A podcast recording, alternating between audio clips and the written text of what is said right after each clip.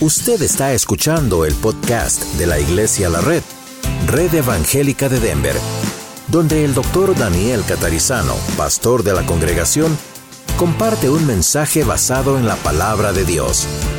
Ahora abra su corazón y permita que en los próximos minutos el Señor le hable y le bendiga.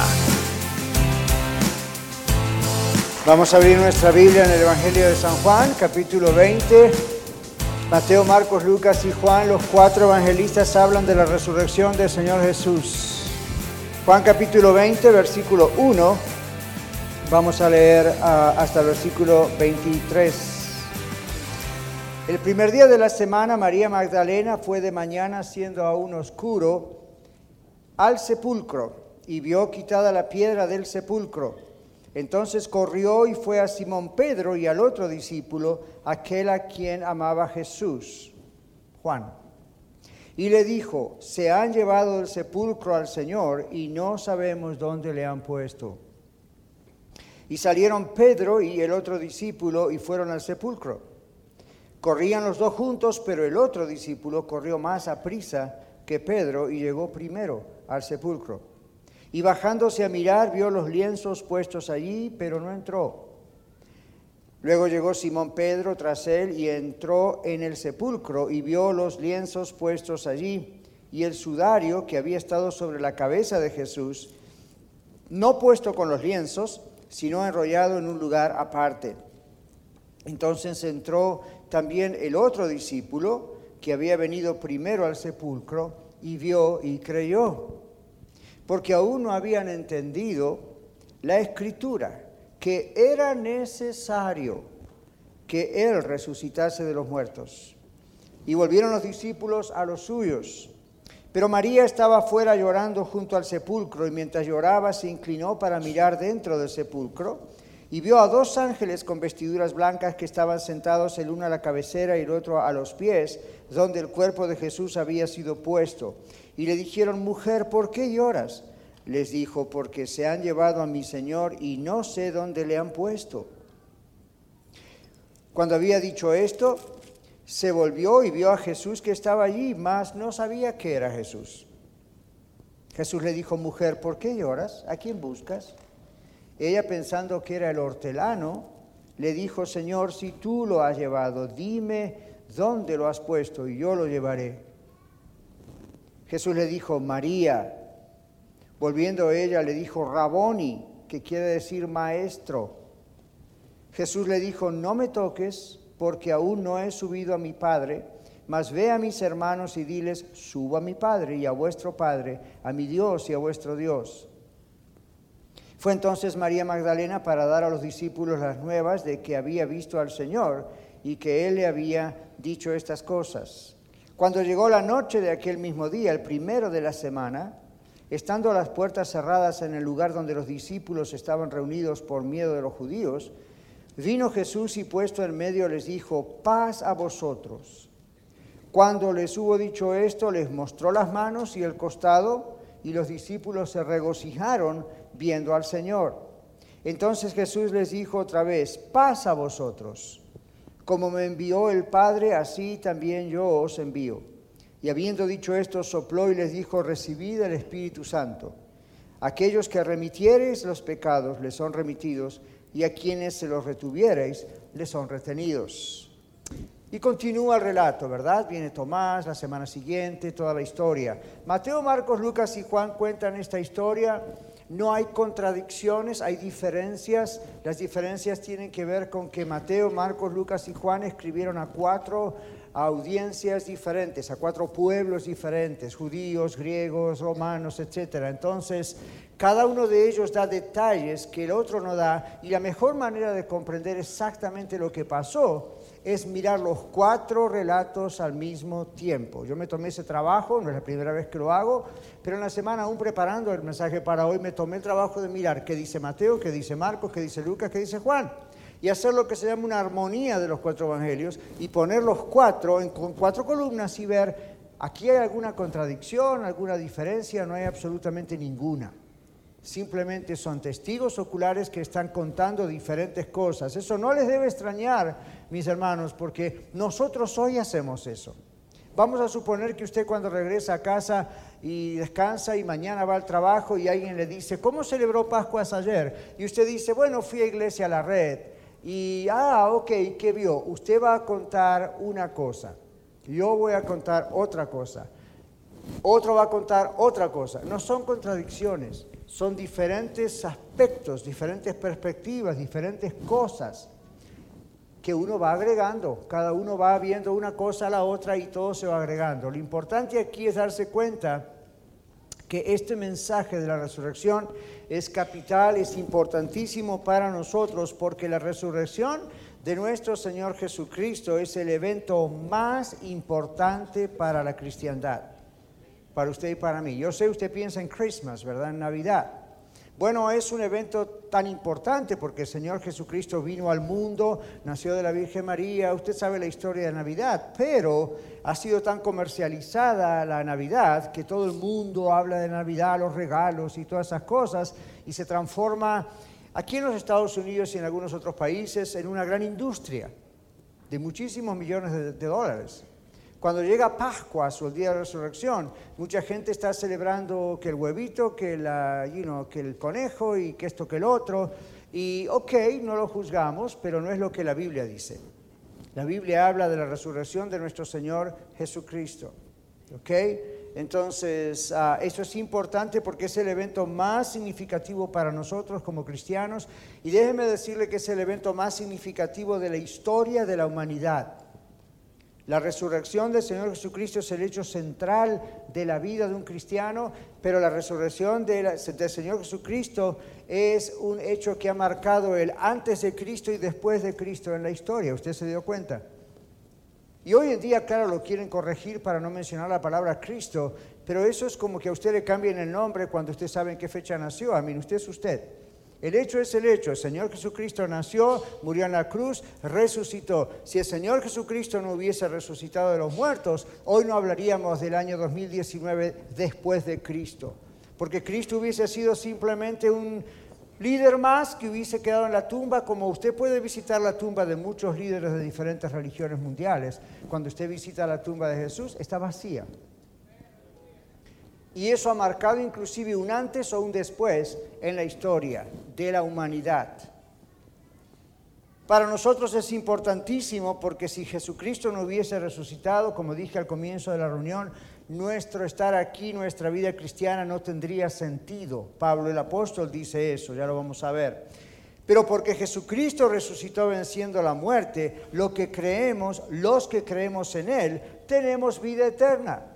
Si Jesucristo no hubiese levantado su cuerpo, no se hubiese resucitado de los muertos, no hubiésemos tenido vida eterna tampoco. Otra vez Jesucristo hubiese sido un gran mártir. Hay personas que han dado su vida por lo que han creído. Jesucristo dio la vida por nosotros y resucitó venciendo la muerte. Vamos a ver varios aspectos de por qué es importante que Jesús haya resucitado y no haya quedado en el sepulcro, en la tumba, en el cementerio. En primer lugar, porque su resurrección demuestra quién es Él. Jesucristo es Dios. No haga caso de los otros que dicen no es Dios, es un ser creado por Dios, es alguien de la divinidad, pero no es Dios. La Biblia claramente, sobreabundantemente, en una gran cantidad de versículos, en el idioma original dice Jesucristo es Dios. Jesucristo constantemente se llamó a sí mismo el Hijo de Dios. Eso significa la misma sustancia, la misma naturaleza de su Padre.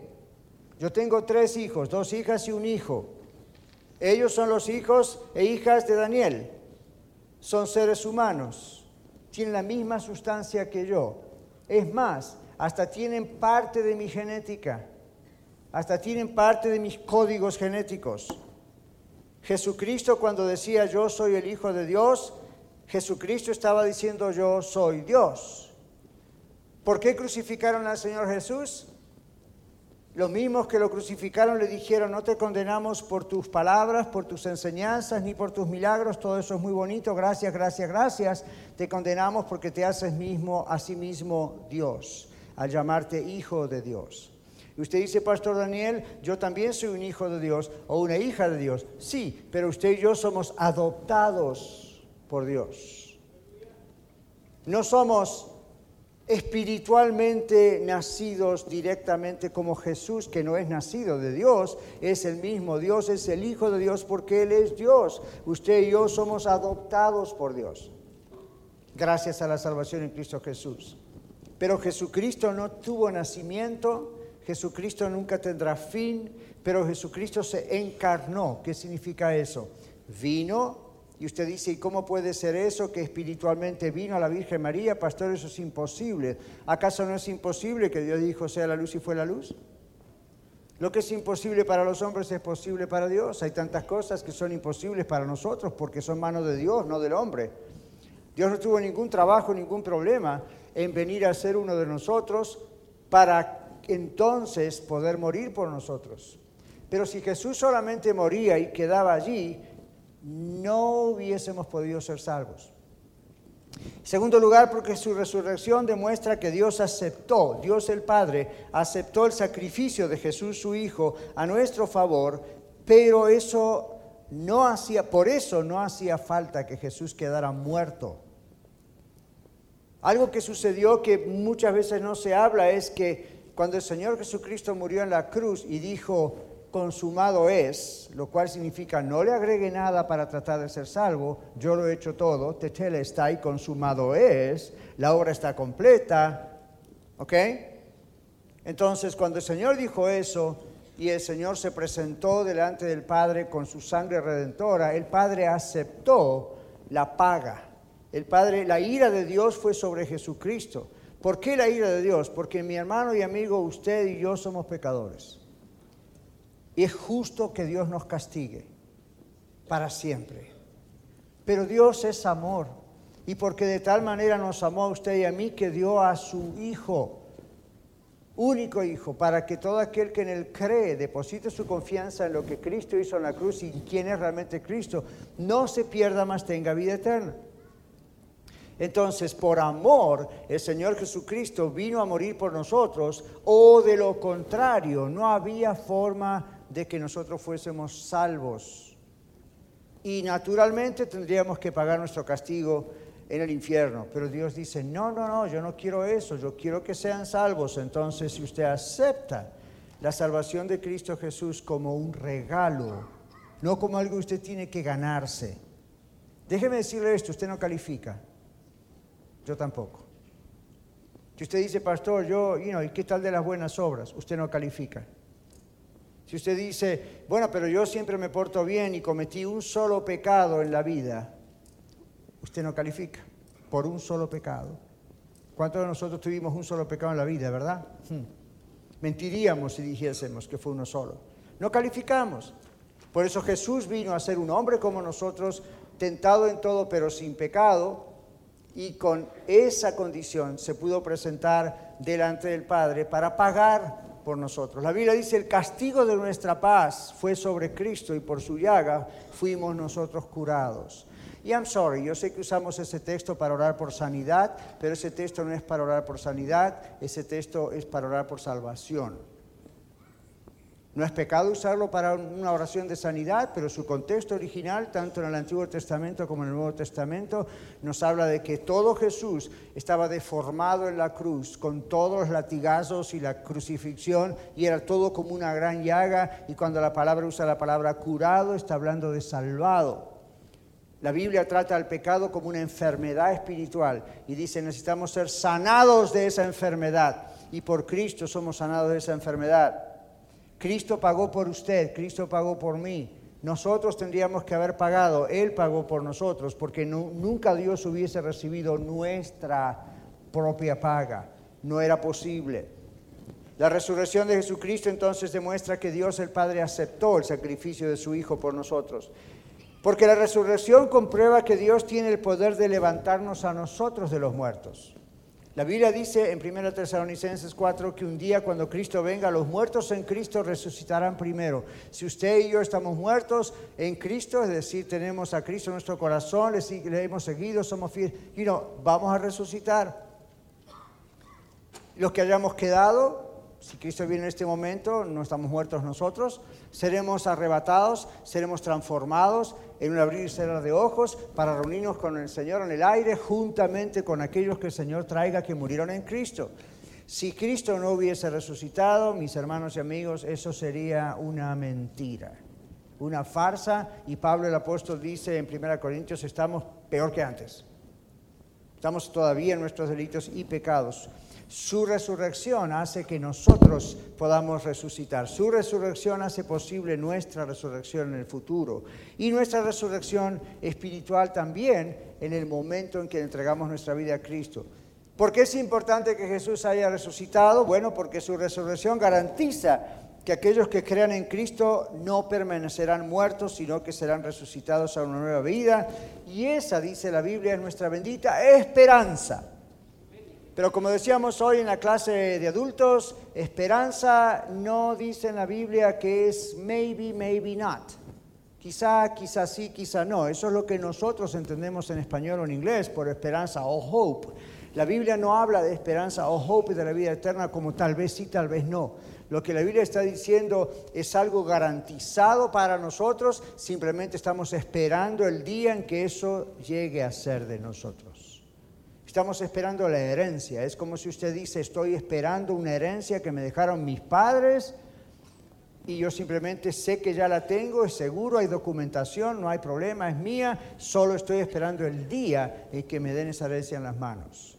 Cuando Pablo habla de la bendita herencia del cielo, no es maybe, maybe not. Hago esa aclaración porque hay personas que todavía yo les pregunto, ¿usted está seguro que si usted muere hoy va al cielo? Usted me dice que tiene a Cristo en su corazón, ¿usted, sabe que va al cielo? Y me dicen, I hope so. Espero que sí. ¿Cómo no va a estar seguro? La Biblia se lo garantiza. Y usted dice, bueno, pero yo ayer me, me eché una mentira o algo. Así que su mentira es más grande que el sacrificio en la cruz. No debe mentir no debe robar, yo tampoco, no debemos hacer ningún pecado, pero la Biblia dice que si cometemos pecado los que estamos salvos, abogados tenemos en Cristo Jesús. Él intercede por nosotros todo el día. ¿Y sabe por qué Él intercede todo el tiempo por usted y por mí? Porque hay pecados que usted no sabe que comete y yo tampoco. Y el Señor Jesucristo está delante del Padre con su sangre intercediendo por usted y por mí, aún por pecados desconocidos para nosotros. Pobre de nosotros si no tuviésemos, aún como cristianos, a Cristo como nuestro intercesor todo el tiempo.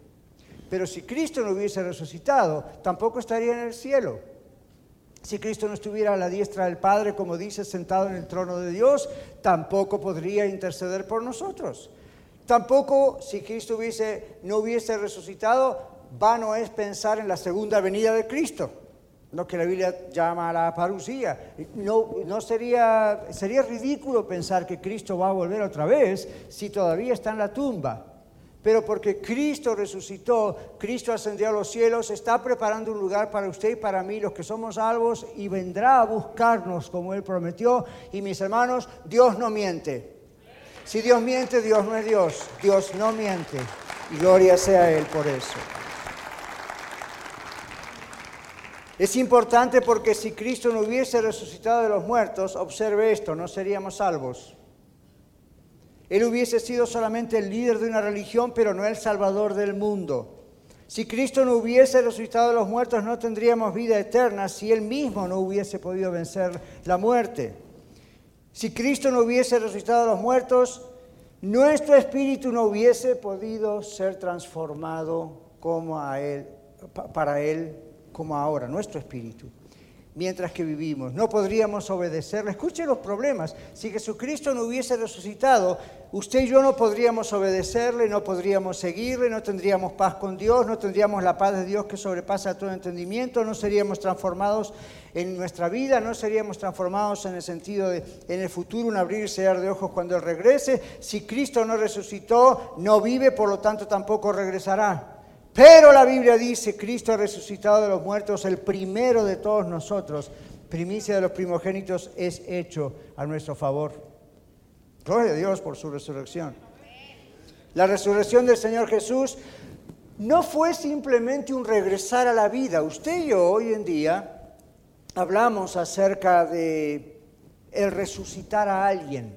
Es más, a veces cuando usted está enfermo y con la posibilidad de morir, usted firma un documento donde dice, si muero, no me resuciten. ¿Saben de qué estoy hablando, verdad? Y otros dicen, sí, traten de resucitarme. Estamos hablando de resucitación cardiopulmonar, ¿verdad? Y la persona de pronto... Esto no es resurrección, eso es reavivar a una persona, es una forma de resurrección, se usa esa palabra en medicina, pero eh, la resurrección de Jesús no fue la misma historia de lo que hoy un médico puede hacer. Déjeme decirle por qué. Jesucristo resucitó a Lázaro, Jesucristo resucitó al hijo de la vida de Naín, posiblemente a otros, no sé, pero esos son dos casos bien conocidos. Pero saben, tengo noticias para ustedes. Cuando Jesucristo resucitó a Lázaro, el cuerpo de Lázaro era tal cual era el cuerpo de Lázaro antes de morir la primera vez. Lázaro resucitó, volvió a tener el mismo cuerpo. Pasado un tiempo, Lázaro murió otra vez y no hubo otra resurrección para Lázaro, está con el Señor. Cuando el médico hace todo lo que hace, ¿verdad? Cardiopulmonar para que una persona reavive y resucite, hay personas que logran salir y tienen unos años más de vida. Ustedes conocen algunas historias, yo también. Pero tengo noticias para ustedes. Es el mismo cuerpo. Sigue siendo proclive a enfermedades. Un día va a volver a morir sigue siendo proclive al temor, al afán, a la ansiedad, a la depresión. A mí lo único que pasa es que tiene chance de vivir unos años más, pero es el mismo cuerpo que simplemente vuelve a morir. Les digo una cosa, cuando Jesucristo regrese, si estamos muertos, dormidos en Él, como dice el Nuevo Testamento en la Biblia, vamos a resucitar con un cuerpo como el del Señor Jesús. No más enfermedad, nada. No más hambre, no más dolor, no más muerte, no más nada. Es un cuerpo como el del Señor Jesucristo. No hay más posibilidades, es otro cuerpo, es un cuerpo nuevo. Y si Jesús no hubiese resucitado, no tendríamos esa opción, no tendríamos esa posibilidad. Cuando los discípulos vieron al Señor Jesucristo resucitado, el Señor Jesucristo se dejó tocar. Paramos en el texto por falta de tiempo, pero el verso 24 de Juan 20 dice que el Señor Jesús apareció a la semana siguiente a los apóstoles y Tomás esta vez estaba con ellos. ¿Recuerdan Tomás? La fama que se echó Tomás encima, pobre, ¿verdad? Le llaman Tomás el que dudaba. El hombre dudó una vez, pero le quedó la marca para siempre. Pero bueno, el hombre dudó y dijo, si yo no pongo los dedos, ¿verdad? Si yo no lo toco. Y Jesús le dijo, ok, acá estoy, pon los dedos en mis marcas. Tal cual pediste, pon tus manos en mis costados, en mis manos. Eh, eh, no, míralo, tócame.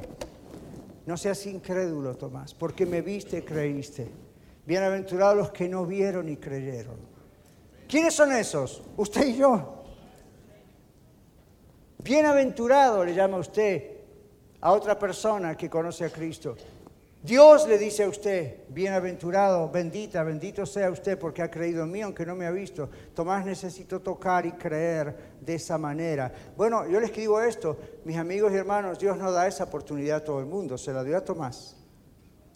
Pero luego Jesús dice que en 40 días hasta que ascendió a los cielos continuó apareciéndose. En 1 Corintios 15 dice la Biblia que Jesús se apareció en una ocasión a más de 500 hermanos a la vez. ¿Se imaginan en este momento si Jesús se apareciera más? ¿Ven?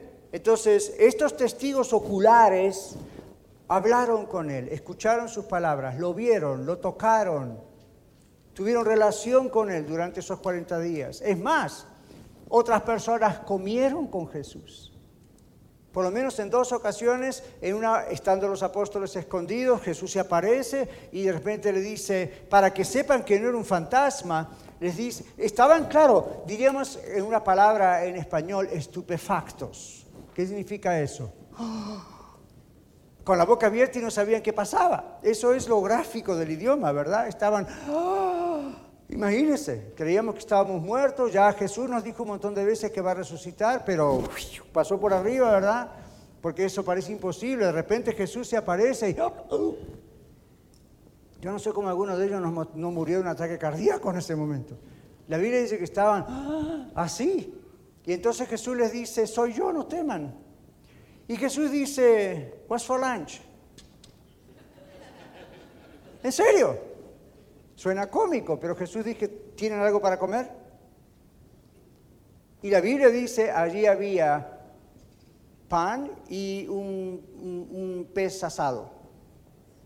Démelo. Jesús comió delante de ellos, su cuerpo resucitado y glorificado, ¿ok?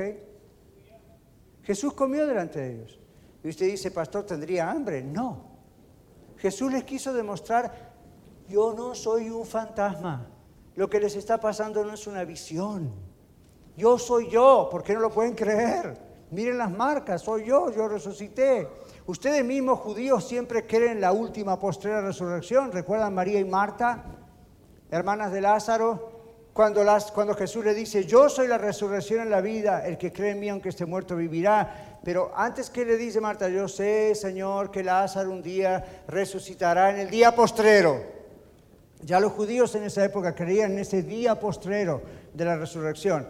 Y Jesús que les dice, yo soy la resurrección y la vida. El que cree en mí, aunque esté muerto, vivirá, y el que vive y cree en mí no morirá eternamente. Marta, ¿crees esto o no?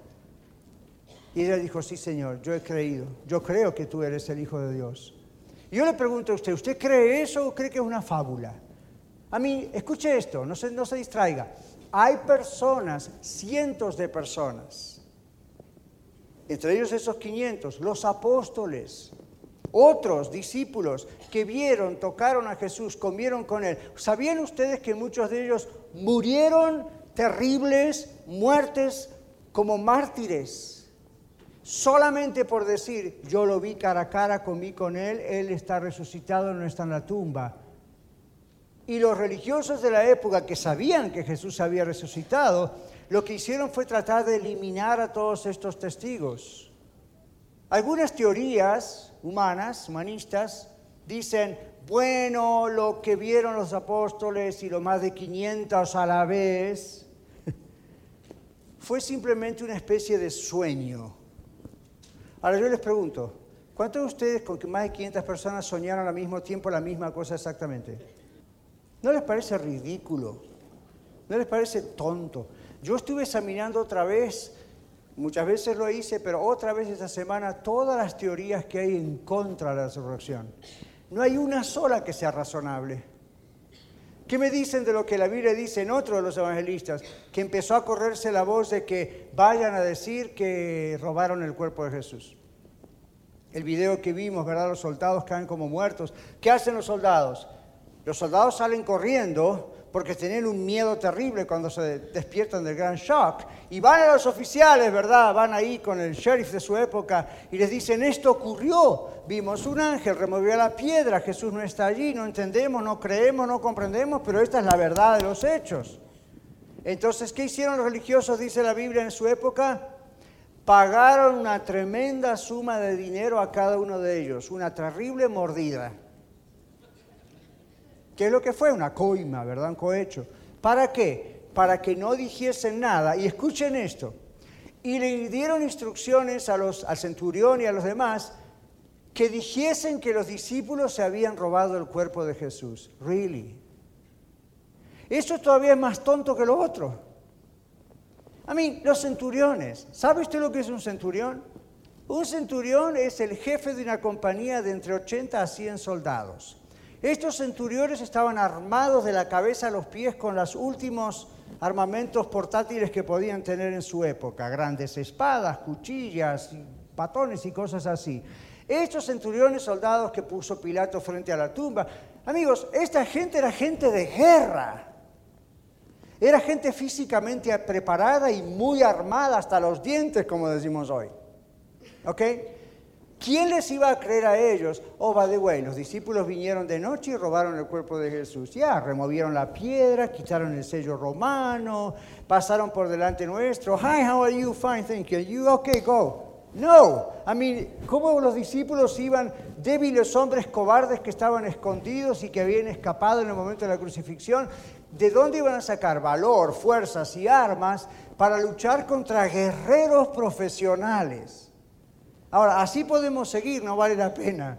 Pero cada vez que a usted le diga a alguien algo con relación en contra de la resurrección, es porque esa persona no quiere creer. Y cuando usted no quiere creer, no va a creer, aunque se aparezca quien sea. ¿Recuerda usted cuando el Señor le dijo a quién? Dígame, ¿recuerda aquella visión, aquel asunto del rico y Lázaro? Donde resulta que el rico está en el Seol sufriendo y cuánta cosa, y entonces dice, manda por favor Abraham, manda a Lázaro, a quien desprecié toda la vida, pero mándalo ahora que él está en tu, en tu seno, es una expresión que se usaba antes de la venida de Jesús.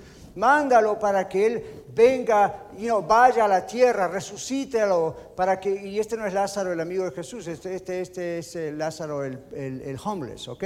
Entonces, mándalo para que vaya y, y le diga a mis hermanos que no vayan a venir a este lugar de tormento donde no voy a salir nunca jamás. ¿Y qué le dice Abraham? Según Jesús, ¿qué le dice? No van a creer aunque un muerto resucite. Tienen a los profetas, tienen las escrituras, tienen la Biblia. Si no creen a Moisés y a los profetas, dice, tampoco van a creer aunque el pobre Lázaro, aquel resucite de los muertos y se aparezca y diga, by the way, su querido hermano rico, maravilloso, está sufriendo en el infierno. No van a creer. Entonces yo le digo esto, el que no quiere creer y ha puesto su mente, yo no voy a creer, no importa qué pruebas tenga, no va a creer. Pero hay pruebas más que suficientes de que el Señor Jesucristo resucitó de los muertos. ¿Cuántos de ustedes sabían que cuando se habla de historia de la humanidad, la resurrección del Señor Jesucristo es uno de los eventos más registrados, atestiguados, documentados de la historia? Esta semana también otra vez, no es la primera, pero he visto documentación fuera de la Biblia hay siete grandes personajes de la, de la historia en la época de Jesús que atestiguan que Jesucristo resucitó. Y no es palabra de Dios en ese caso, es palabra de ellos. Miles de personas, millones de personas el día de hoy todavía dan su vida literalmente solamente por decir Jesucristo es el Señor, no está en la tumba, resucitó de los muertos, es Dios, vino a morir por usted en la cruz, al tercer día venció la muerte y un día volverá para buscarle, ¿es usted salvo o no? ¡Pum! Le cortan la cabeza. Aquí el 19 de mayo vamos a celebrar bautismos y en la Red Norte otra vez, gloria a Dios. Para nosotros esto es una celebración, es una alegría y tiene que serlo. Pero saben ustedes que hoy en día mismo personas que se bautizan en otros países, ese es el último día de su vida en la tierra. Los balacean, les cortan la cabeza. Y usted dice, ¿por qué se bautizan? Porque aman al Señor. Porque saben que igual el Señor los va a resucitar. Esa es la maravilla de la resurrección saber que esto no es un cuento, no es una fábula. A mí, come ¿quién va a dar su vida por una fábula, un cuento, una mentira? Ese es el momento donde es cierto o no es cierto. Ese es el momento de la verdad. Y cuando uno tiene a Cristo en su corazón, no le va a gustar lo que le van a hacer, pero uno dice eso, what's the big deal? You know, voy con el Señor y un día el Señor me resucita.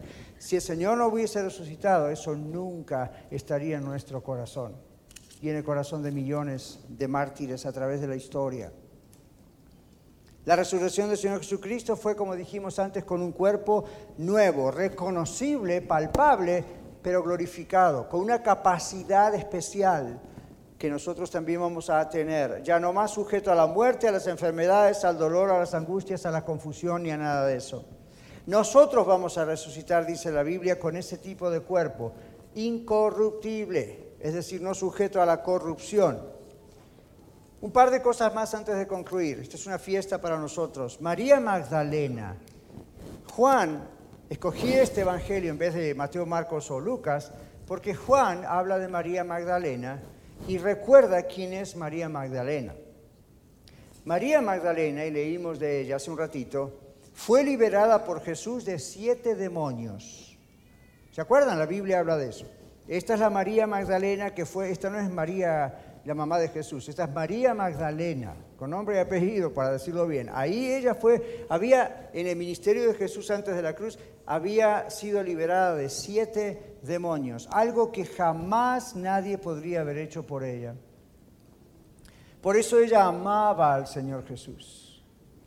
Y el Señor Jesús en Lucas 7:47 dice eso, ¿verdad? Que la persona que al que mucho se le perdona, mucho ama. ¿O no? A la persona que mucho se le perdona, mucho ama. Nosotros lo vemos aquí en la iglesia, lo hemos visto toda la vida en otras iglesias, en amigos cristianos, en parientes cristianos. Usted quizá está escuchando hoy en el podcast o está aquí con nosotros en la red y está pensando, pastor, si usted supiera las cosas que yo he hecho en mi vida, son imperdonables. He ofendido a Dios de tantas maneras, he ofendido a mi familia de tantas maneras, me he ofendido a mí mismo de tantas maneras, yo soy sucio, estoy mal, a mí no tengo perdón de Dios. Nunca diga eso porque Dios le puede perdonar. Pero yo le digo esto, cuando una persona como usted, si piensa así u otros que conocemos, vienen de un mundo bien oscuro, bien feo, bien, bien feo realmente, y aceptan a Cristo como su Salvador, aman al Señor Jesucristo a partir de ahí con una pasión increíble. ¿Qué le parece el apóstol Pablo? El apóstol Pablo predicaba odio a todo el mundo antes de ser cristiano. El apóstol Pablo entraba a las casas y a, niños, mujeres embarazadas, mujeres, lo que sea, hombres, y a sacarlos de ahí para llevarlos a la ley para que los matasen por esta secta cristiana. Pero cuando Pablo tuvo un encuentro personal con Jesucristo, Pablo se transformó en el apóstol Pablo. Y la pasión que el apóstol Pablo empezó a tener por el Señor Jesús lo llevó a la muerte en Roma. La historia dice que probablemente lo decapitaron al final. Todos los apóstoles murieron martirizados, excepto Juan en la isla de Patmos, probablemente solo. Juan el que escribió Apocalipsis, probablemente solo. Y así toda la historia dice que una vez lo pusieron en aceite hirviendo. Milagrosamente no murió y probablemente murió ya muy anciano. Pero cada historia muestra la veracidad de que Jesucristo resucitó. María Magdalena amaba al Señor con tanta pasión porque nadie pudo haberla ayudado más que el Señor Jesús. Escuche esto que dice un autor, porque ahora habla de Juan. La Biblia habla de Juan, ¿verdad? Juan el discípulo amado. Juan en el Evangelio de Juan se encarga de hablar de Juan el discípulo amado, Constantemente. Ahora, Juan, dice un autor, fue el primer hombre que comprendió y creyó. Si usted leyó conmigo detenidamente, Pedro y Juan fueron al sepulcro, Pedro impulsivamente entró y quedó admirado. Juan no entró al principio, pero cuando vio a Pedro entró después de él. Y cuando Juan dice la Biblia, vio los lienzos, ¿verdad? La ropa mortuoria que le ponían a los muertos, la vio dobladita y bien acomodada dice que Juan vio y creyó. Es el primer hombre que vio y creyó en la resurrección de Cristo. El mejor amigo de Jesús. El discípulo amado. Ese puede ser usted hoy. Interesante que esos lienzos, cuando usted ve en la Biblia palabras o frases como, oh, y el sudario, es decir, la parte del lienzo que iba en la cabeza, estaba en una punta doblado. Nunca se preguntó, ¿y por qué, dice eso la Biblia? ¿Qué es tan importante? ¿Nunca se preguntaron eso? Yo me lo he preguntado varias veces. ¿Por qué no dice, y ahí estaban los lienzos? Uno de ellos puso atención a esto. Juan, ahí está el sudario dado vuelta. Ah, ¿Saben qué indica eso? Cuando Jesús resucitó, no hubo violencia, nadie lo asaltó, nadie lo arrancó del sepulcro. Jesucristo resucitó y hasta se ocupó de dar vuelta ese lienzo allí. Y estoy seguro, ¿cuál es el mensaje de eso? El mensaje es que nadie lo robó. El mensaje es que no hubo violencia. El mensaje es que Él tiene poder sobre la vida y la muerte. Y cuando Juan vio eso, creyó. Juan es el primero que entra y cree. Este autor dice, Juan es el primero que comprendió y creyó. Su amor por Jesús, acá está la clave, su amor por Jesús les dio ojos para ver señales y les dio una mente para poder comprender. Observe, Juan no era el más intelectual de los doce apóstoles. Posiblemente era el más joven, el de menos experiencia, el de menos estudio, el de lo que sea. Juan comprendió quién era Jesús, escuche esto, por amor a Jesús. Y esto para mí, para usted, tiene que ser muy fuerte, porque el amor a Dios puede abrir nuestra comprensión a las realidades espirituales que nuestro intelecto jamás puede comprender. Usted ha escuchado que decimos hay que creer por fe. ¿Cuántos han escuchado eso? Todos. Y a algunas personas de pronto les incomoda la idea de por fe. Porque uno dice, bueno, ¿qué? Es una fe ciega. Yo quiero, si voy a creer en Cristo, tengo que comprender muchas cosas. Es cierto, pero hay muchas cosas que usted no va a comprender hasta que usted ame al Señor. El hombre espiritual, dice la Biblia, o la mujer, ¿verdad? El ser humano espiritual, la persona que ya tiene Cristo en su corazón, comprende las cosas del Espíritu. El hombre carnal, hombre o mujer que no tiene a Cristo en su corazón, no puede comprender las cosas del Espíritu, para él son locura, porque no las puede razonar, porque las cosas de Dios hay que entenderlas espiritualmente. Y uno dice, deme de eso, yo quiero de eso, yo quiero entender, quiero esa agua. El que beba de esta agua no tendrá, pero el que venga de esta agua que yo le daré. ¿Se acuerda la mujer? Mire el paralelismo allí, la idea es, ok, Juan comprendió porque amaba profundamente a Jesús. Quizá no pudo ponerlo en las palabras que Lucas lo puso, pero Juan comprendió y creyó. Y comprendió y todos los discípulos se fueron acordando más tarde de lo que había dicho el Señor. Esencialmente un cristiano es aquella persona que puede decir yo he visto a Cristo. Y usted dice, pastor, ¿usted ha visto a Cristo alguna vez? Con mis ojos no, pero en mi espíritu sí. No hay ninguna diferencia entre Juan entrando al sepulcro y Daniel Catarizano que nunca tuvo ese tipo de experiencia. Y usted tampoco es la diferencia. Dos cosas finales. Jesús sopla sobre ellos y dice, reciban el Espíritu Santo. Este es un texto que confunde a algunas personas porque piensan en Pentecostés. ¿Cómo? ¿Recibieron el Espíritu Santo antes o después de Pentecostés? Esto no tiene que ver con el asunto. Juan está pensando en la gran comisión, Juan está pensando en Génesis 2.7, donde Dios sopla aliento de vida sobre la nariz de Adán y lo crea un ser viviente. Está pensando en Ezequiel 37, donde se habla del valle de los huesos secos y Dios le dice a Ezequiel, profetiza sobre este valle y el aliento de Dios. Y entonces la idea aquí está en que cuando usted rinde su vida al Señor Jesucristo, Dios sopla una nueva vida en usted.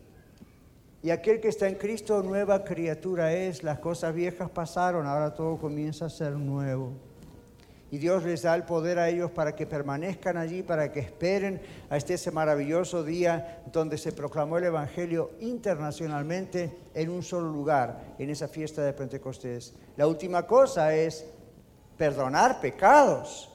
La Biblia dice acá eso, ¿verdad? Al que le perdone los pecados se los remitieren, les sean remitidos, al que no, no. Aquí otras iglesias han tomado muy mal el texto original. Dios no les está dando autoridad para perdonar pecados, solamente Dios puede perdonar pecados. Usted y yo podemos perdonar las ofensas unos a los otros, pero Dios es el único que puede perdonar pecados. Jesús está refiriendo a la misión de la iglesia de presentar el mensaje de salvación a los que no conocen a Cristo. Hay personas que aceptan el mensaje, hay personas que rechazan el mensaje. Nuestra función es presentar el mensaje. En 1 Corintios 15, Pablo hace un canto, un himno, parecido a lo que cantamos nosotros antes. Y ustedes algunos lo conocen. ¿Dónde está muerto tu aguijón? ¿Dónde tu sepulcro tu victoria? ¿Verdad? Es un himno de victoria y una exhortación de ánimo y un llamado a trabajar firmes en la obra del Señor. En el mismo 1 Corintios 15 es donde el texto que yo les dije antes, más de 500 personas a la vez, y con nombre y apellido dicen quién vio a Jesús, Jacobo y Cefas. Y... Usted dice, ¿por qué mencionan los nombres, pastor? Yo le digo por qué mencionan los nombres. Cada vez que se menciona un nombre, esa persona era entrevistada por las leyes. La gente que vio a Jesús no era gente anónima, eran gente cristiana, eran gente que amaba a Dios. Jesús no se apareció a Pilato y dijo, acá estoy, a ver qué haces ahora, no. Jesús se presentó a los fieles que creían en Él, pero hay nombres y apellidos. ¿Qué significa eso? Todas esas personas expusieron su vida para que las autoridades del gobierno los entrevistaran. ¿Quién es usted? Jacobo, ¿ok? ¿Y qué vio? Esto y esto y esto. ¿Quién es usted? Cefas, muy bien. ¿Y qué vio? Esto y esto y esto. Más de 500 personas a la vez, no tenemos los nombres, pero este grupo no era anónimo. Cuando Dios nos salva, Dios conoce su nombre, Dios conoce mi nombre. Y nosotros tenemos que ser testigos de Cristo. Y tenemos que saber que se puede pedir cuentas acerca de lo que nosotros creemos. Y así podríamos seguir hasta el infinito, pero lo vamos a dejar ahí. Hay tanto que hablar sobre la resurrección de Jesús. Pero en conclusión, la Biblia dice, por cuanto todos pecaron, todos es todos, ¿verdad? Usted y yo no somos la excepción. Por cuanto todos pecaron, están destituidos de la gloria de Dios. Destituidos significa echados, separados, descalificados de la presencia de Dios. Lo maravilloso es que otro texto dice, aun siendo nosotros pecadores, Jesucristo murió por nosotros. Yo le hago una pregunta a usted. ¿Es usted salvo? ¿Es usted salva hoy? Usted dice, pastor, ¿salvo de qué? La palabra salvación indica automáticamente que hay un problema, hay una condenación. La ira de Dios tiene que derramarse sobre el pecador o Dios no es Dios justo. Dios es amor, pero Dios es un Dios justo. Eh, obviamente tiene que derramar su ira para castigar el pecado, pero Dios es amor. Y por eso Dios envió a su Hijo para que su Hijo Jesucristo cargase el pecado que a nosotros nos, no el pecado, cargase con el pecado, pero con el castigo de nuestro pecado sobre Él mismo. Y al tercer día se, se levanta de los muertos. Qué interesante, la Biblia, la Biblia dice, la paga del pecado es muerte. Y Jesucristo murió por nuestros pecados. Si usted confía hoy en Él, lo que usted está haciendo es decir esto. Yo Dios confío que tú has enviado a tu Hijo. Él en la cruz cargó con mis pecados. Él pagó por mí lo que yo tendría que haber pagado. La condena la pagó Él. Al tercer día venció inclusive la paga de la muerte, del pecado, que es la muerte. Al tercer día se levantó probando que Él es Dios y tiene poder sobre la vida y la muerte y mostrándome lo que va a pasar conmigo cuando yo sea resucitado o cuando tú vengas. ¿Usted cree eso de todo corazón? ¿Usted sabe que si lo cree de todo corazón su vida comienza a ser transformada? ¿Usted no tiene que tener más dudas de que lo que hizo Jesús fue suficiente para usted? ¿Es usted salvo? ¿Es usted salva? ¿Usted está seguro de que si cayese muerto en este momento, inmediatamente va a la presencia de Dios, a ese paraíso como Dios le llamó? ¿Se acuerda el ladrón en la cruz? Tres cruces. ¿Se acuerda el ladrón que se arrepintió al mero momento de morir? Uno de los ladrones le dijo a Jesucristo, si eres el Hijo de Dios, sálvate y sálvate a nosotros, sálvanos a nosotros. El otro ladrón lo mira y le dice, ¿tú no temes a Dios? Escuche las palabras, ¿tú no temes a Dios estando en la misma condenación?